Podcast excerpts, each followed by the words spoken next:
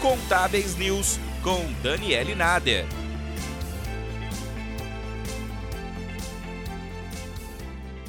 O Dia do Consumidor é comemorado nesta segunda-feira, 15 de março, e promete muitos descontos e promoções.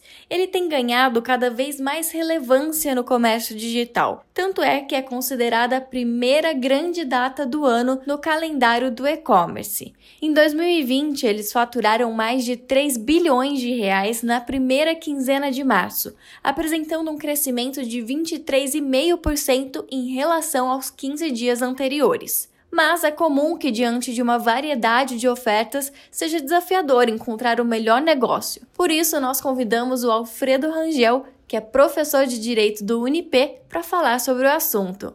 Bem-vindo, professor! Olá, Daniele. Muito obrigado pelo convite. É sempre uma honra poder participar aqui desse canal. Professor, o Dia do Consumidor é muito esperado, já que as lojas oferecem grandes descontos.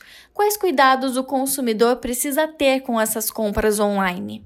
Veja só, o Dia do Consumidor, como qualquer outra data comemorativa, termina sendo apropriado pelo comércio e vira uma data mercadológica, uma data para vender. Né?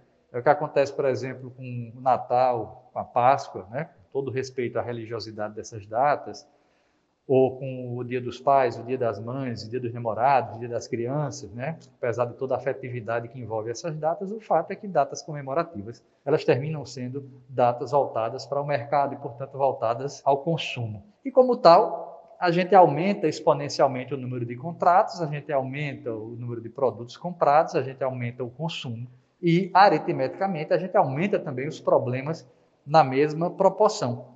Por conta disso, é importante que os consumidores se cerquem de alguns cuidados né, para evitar problemas. E os cuidados são sempre os, os mesmos. Primeiro, inicialmente o consumidor deve optar por é, sites e lojas conhecidas, lojas já tradicionais. Na dúvida, o consumidor ele sempre deve desconfiar de ofertas e de propostas muito baratas, né, cujo valor fuja daquilo que ordinariamente se pratica no mercado.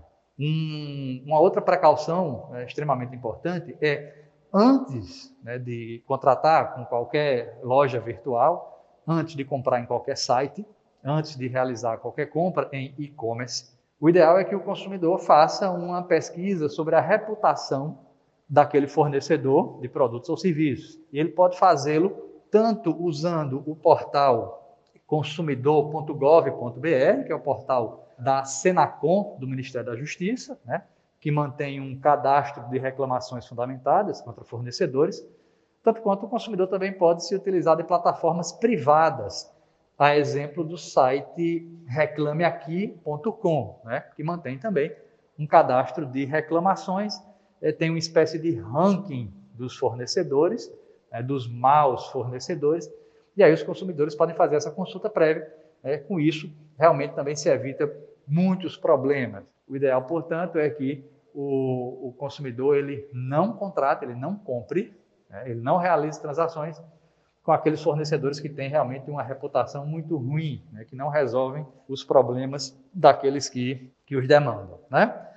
E uma outra questão também é, extremamente importante é que o, o consumidor ele sempre salve, faça prints, sempre é, é, se municie de toda a documentação das compras que ele eventualmente realiza, porque o artigo 30 do Código de Defesa do Consumidor diz que qualquer informação ou publicidade vincula o fornecedor que a fizer veicular e, inclusive, integra o contrato que vier a ser firmado. De modo que uma outra precaução extremamente importante que o consumidor deve tomar deve ser se municiar né, de todos os, os, os, prints, de todo o material publicitário, aquele material que é veiculado às vezes no Instagram, às vezes nas redes sociais, enfim, naqueles banners né, que são publicizados em sites, porque aquelas informações elas passam a vincular o fornecedor que às vezes não as cumpre, mas o consumidor municiado dessas provas, né, ele vai depois poder exigir em juízo ou nos órgãos administrativos de defesa do consumidor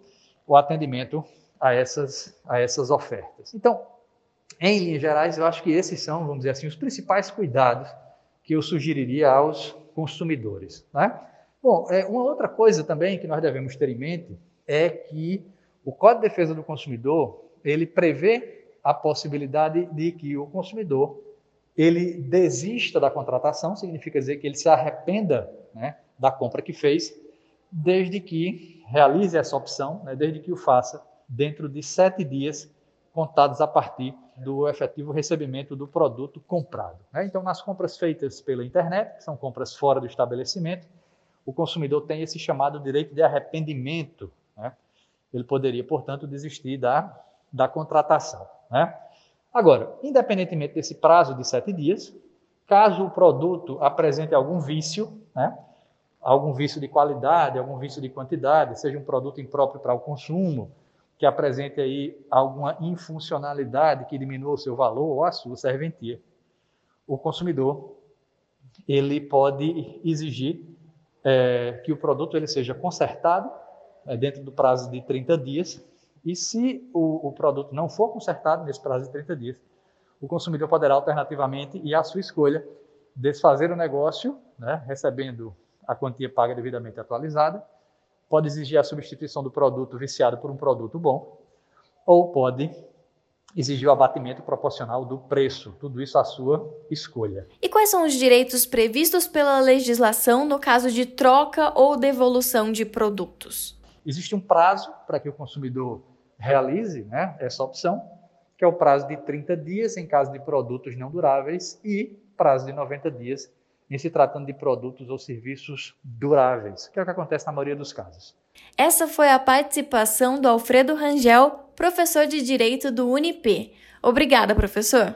Então era isso, eu agradeço mais uma vez o convite, é sempre bom poder conversar aqui com os consumidores né, sobre essa data tão importante e digo a todos que fiquem muito bem e se preservem para que brevemente estejamos mais uma vez juntos e confraternizando. Um, um grande abraço, fiquem bem. Gostou desse podcast? Compartilhe para trazermos cada vez mais conteúdos como esse para você. Até mais! Acompanhe mais notícias em contábeis.com.br.